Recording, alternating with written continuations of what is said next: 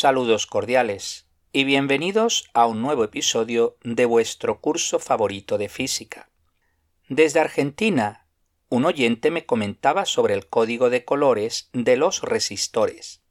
Lo primero que hay que decir es que no todos los resistores utilizan el código de colores para indicar su valor, sino solo algunos.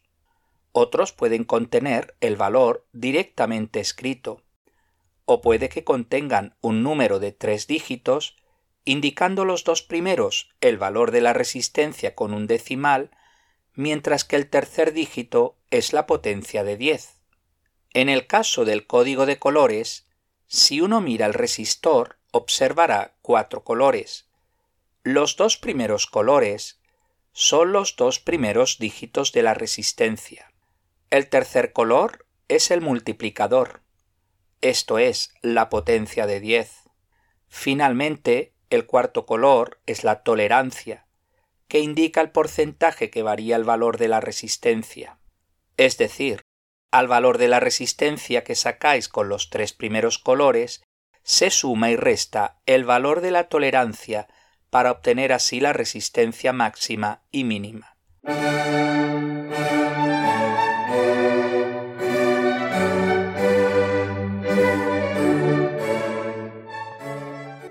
Una oyente desde Brasil me comentaba acerca de la dependencia de la temperatura con la resistencia.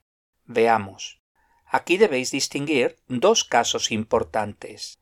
Primero, resistencia fija. En este caso, la resistencia crece con la temperatura. Esto es así porque la red de iones por donde se mueven los electrones, al aumentar la temperatura, aumenta su energía y por tanto vibra más vigorosamente, lo que hace que a los electrones les cueste más moverse a su través. Un modelo sencillo representa la resistividad como una función lineal de la temperatura.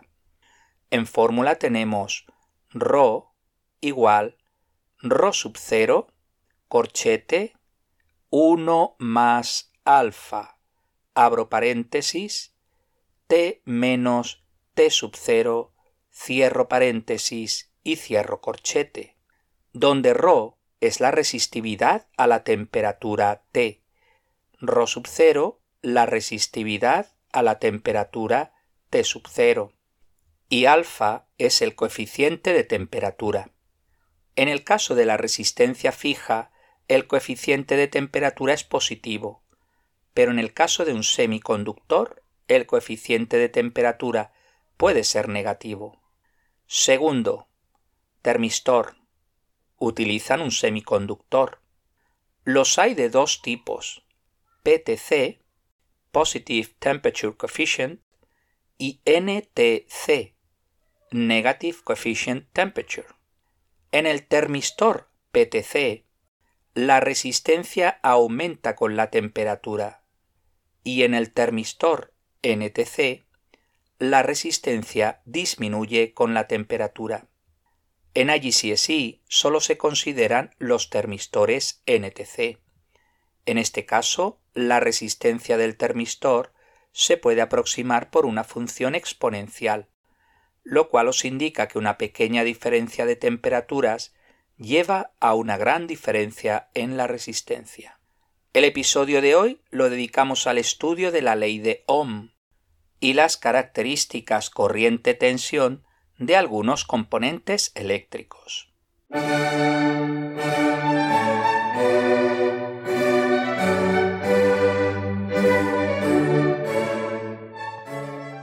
¿Cómo varía la intensidad de corriente con la diferencia de potencial en un conductor? Veamos el siguiente experimento. Tenemos un circuito sencillo con una batería y una resistencia fija, como es un alambre de nicromo. Colocamos un amperímetro en serie para medir la corriente del circuito y colocamos una resistencia variable en serie para variar la corriente en el circuito. Se coloca el alambre de nicromo en un depósito de agua para que no se caliente. Finalmente se coloca un voltímetro en los extremos del alambre de nicromo. A continuación, anotamos en una tabla el valor de la diferencia de potencial y la corriente que circula. Para que los valores cambien, basta cambiar el valor de la resistencia variable. De esa manera obtenemos una tabla con 10 valores, por ejemplo. Finalmente, realizamos la gráfica intensidad de corriente en el eje de ordenadas y diferencia de potencial en el eje de abscisas. Se obtiene en este caso una serie de puntos prácticamente alineados. A continuación dibujamos la línea que mejor aproxima dichos puntos. El valor de la pendiente se relaciona con la resistencia del alambre de nicromo. Concretamente, la resistencia es la inversa del valor de la pendiente. Del experimento anterior deducimos la ley de Ohm, la cual dice que la intensidad de corriente es proporcional a la diferencia de potencial, manteniendo la temperatura constante. En fórmula, V igual I por R, siendo R un valor constante. Si la temperatura no fuera constante, el valor de la resistencia variaría. Fijaros que no basta decir que la ley de Ohm obedece la ecuación V igual I por R, puesto que eso es cierto siempre, ya que se usa dicha ecuación para definir la resistencia. Lo que estamos diciendo con la ley de Ohm es que hay ciertos componentes, las resistencias fijas, para las que la corriente es proporcional a la diferencia de potencial. Este tipo de gráficas son muy conocidas y se conocen como características I barra V, es decir, características corriente barra tensión. Cada dispositivo eléctrico tiene su curva de corriente voltaje característica. Si dibujamos la característica IV de un filamento de tungsteno, se obtiene una curva creciente, de forma que la pendiente de la recta tangente disminuye conforme aumenta la diferencia de potencial. En este caso, la resistencia aumenta conforme aumenta la diferencia de potencial. Eso es así porque la diferencia de potencial aumenta más que la intensidad de corriente, con lo que aumenta la resistencia. Otro caso típico es el de la característica IV del diodo. En este caso se obtiene una curva con un valor de corriente cero por debajo de una tensión umbral, que para el silicio es de 0.7 voltios y para el germanio es de 0.3 voltios. Alcanzado ese umbral, la corriente se hace infinita.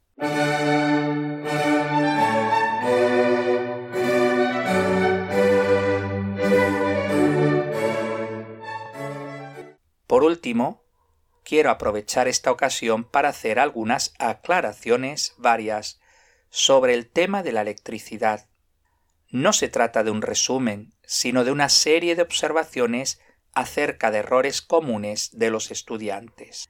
Primero, la función de la batería no es que fluya una corriente, sino mantener una diferencia de potencial constante.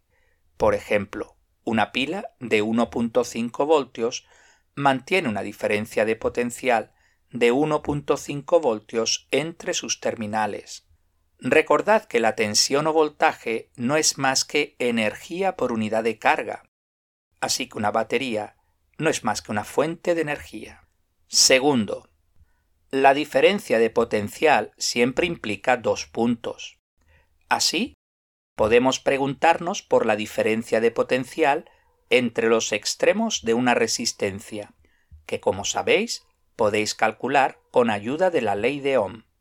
De hecho, al pasar la corriente por una resistencia, siempre hay una caída de potencial, tensión voltaje. El potencial eléctrico en un punto sí existe, pero no se estudia en IGCSE, sino en el nivel A2. Tercero, la resistencia es una propiedad del componente eléctrico, sea un resistor o un cable. La resistencia no cambia porque cambiemos la batería o cambiemos la corriente. Cuarto, La corriente eléctrica no es un vector, sino un escalar. Eso queda claro de la propia definición, ya que tanto la carga como el tiempo son escalares. La flecha indica la dirección del vector velocidad de los electrones. La dirección convencional de la corriente es del terminal positivo de la fuente de la batería al terminal negativo. Quinto. Tanto la corriente como la carga ni aumentan ni disminuyen ni se gastan en un circuito. La carga es constante. Hay igual cantidad de cargas al inicio del circuito y al final. Es decir, el mismo número de cargas que salen de un terminal son las que regresan al otro terminal. La corriente es constante, ya que no es más que el flujo de cargas. Sexto. Lo que sí se gasta es la batería. Recordad que en el interior de una batería se suceden una serie de reacciones redox, pero esto termina cuando uno de los componentes que reacciona se agota. Séptimo. Para medir la intensidad de corriente se usa un amperímetro, el cual tiene una resistencia muy pequeña. En la práctica se considera cero. Se coloca siempre en serie. Octavo. Para medir la diferencia de potencial se usa un voltímetro, el cual tiene una resistencia muy grande. En la práctica se considera infinita. Se coloca siempre en paralelo. Noveno. Todos los cables tienen una resistencia. Si bien en la práctica es tan pequeña comparada con el resto de componentes, que se considera cero a efectos prácticos.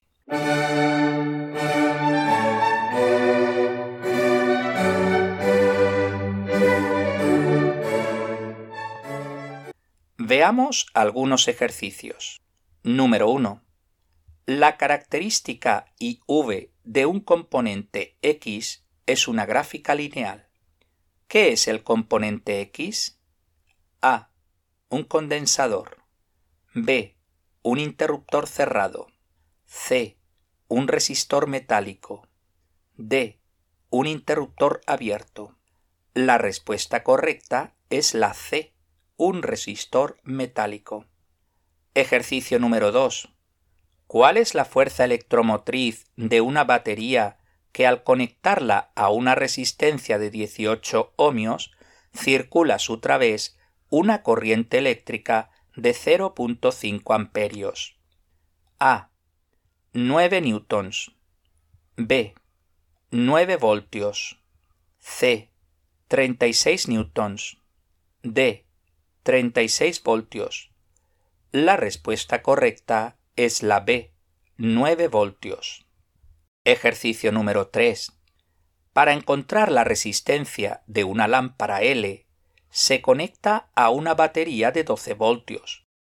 A continuación se conectan componentes P y R en serie con la batería y la lámpara L, mientras que se conecta en paralelo con L otro componente Q. ¿Qué componentes son P, Q y R? A. P amperímetro, Q resistor variable, R voltímetro. B. P resistor variable, Q voltímetro, R amperímetro. C.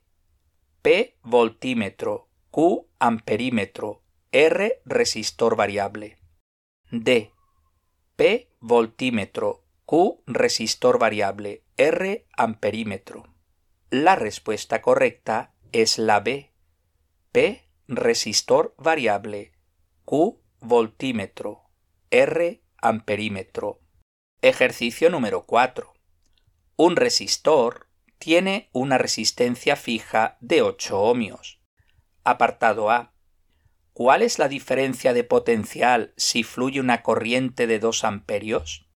V igual I por R igual 2 amperios por 8 ohmios igual 16 voltios. Apartado B. ¿Cuál es la diferencia de potencial si fluye una corriente de 4 amperios? V igual I por R igual 4 amperios por 8 ohmios igual 32 voltios. Apartado C. Si la diferencia de potencial baja 6 voltios, ¿cuál es la corriente? I igual V dividido R igual 6 voltios dividido 8 ohmios igual 0.75 amperios. Ejercicio número 5. Dibujamos las características I V de dos conductores A y B. Ambas gráficas son líneas rectas que pasan por el origen. La recta A tiene mayor pendiente que la recta B. ¿Qué conductor tiene mayor resistencia? La pendiente de la recta es la inversa de la resistencia. Luego la mayor resistencia la tiene la recta de menor pendiente, que es la B. Ejercicio número 6. Calcular la resistencia de un filamento de tungsteno. Apartado A. T es igual a 1500 grados centígrados, que tiene una intensidad de corriente de 1 amperio y una diferencia de potencial de 2 voltios. R igual V dividido I igual 2 voltios dividido 1 amperio igual 2 ohmios. Apartado B. T igual 3000 grados centígrados, que tiene una intensidad de corriente de 3 amperios y una diferencia de potencial de 12 voltios. R igual V dividido I igual 12 voltios dividido 3 amperios igual 4 ohmios. Ejercicio número 7. ¿En qué dirección tiene un diodo su mayor resistencia? El diodo permite el paso de corriente solo en la dirección adelante, mientras que no permite el paso de corriente en la dirección reversa. Luego la mayor resistencia es en la dirección reversa. Ejercicio número 8. Se conectan dos altavoces por medio de dos cables de cobre a un equipo de música. La resistividad del cobre es 1.68 por 10 elevado a menos 8 ohmios metro. Apartado A. Si cada cable mide 20 metros de longitud, ¿cuál es su diámetro para mantener su resistencia menor a 0.1 ohmios por cable, aplicamos la fórmula A igual ρ por L dividido R igual 1.68 por 10 elevado a menos 8 por 20 dividido 0.1 igual 3.36 por 10 elevado a menos 6 metros cuadrados. Ya tenemos el área, de donde podemos encontrar el radio suponiendo una sección circular. R igual raíz cuadrada de A dividido pi igual raíz cuadrada de 3.36 por 10 elevado a menos 6 dividido pi igual 1.04 por 10 elevado a menos 3 metros, es decir, 1.04 milímetros. Apartado B.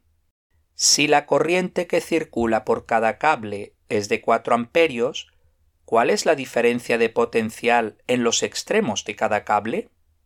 V igual I por R igual 4 amperios por 0.1 ohmios igual 0.4 voltios. Pues hasta aquí el episodio de hoy. Muchas gracias por su atención y hasta el próximo día.